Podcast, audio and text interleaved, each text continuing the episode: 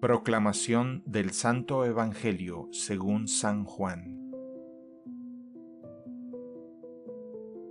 Después de oírlo, muchos de sus discípulos decían, Es duro este lenguaje, ¿quién puede escucharlo? Jesús, sabiendo lo que sus discípulos murmuraban, les dijo, ¿Esto los escandaliza? ¿Qué pasará entonces cuando vean al Hijo del Hombre subir donde estaba antes? El Espíritu es el que da vida, la carne de nada sirve. Las palabras que les dije son espíritu y vida, pero hay entre ustedes algunos que no creen. En efecto, Jesús sabía desde el primer momento quiénes eran los que no creían y quién era el que lo iba a entregar. Y agregó, Por eso les he dicho que nadie puede venir a mí si el Padre no se lo concede.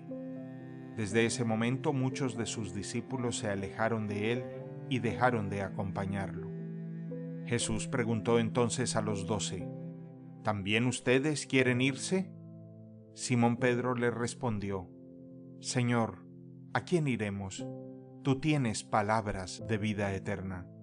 Nosotros hemos creído y sabemos que eres el Santo de Dios.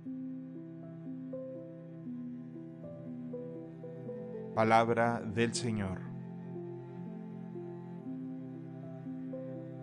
El Evangelio del Día es producido por Tabela, la app católica número uno para parroquias y grupos.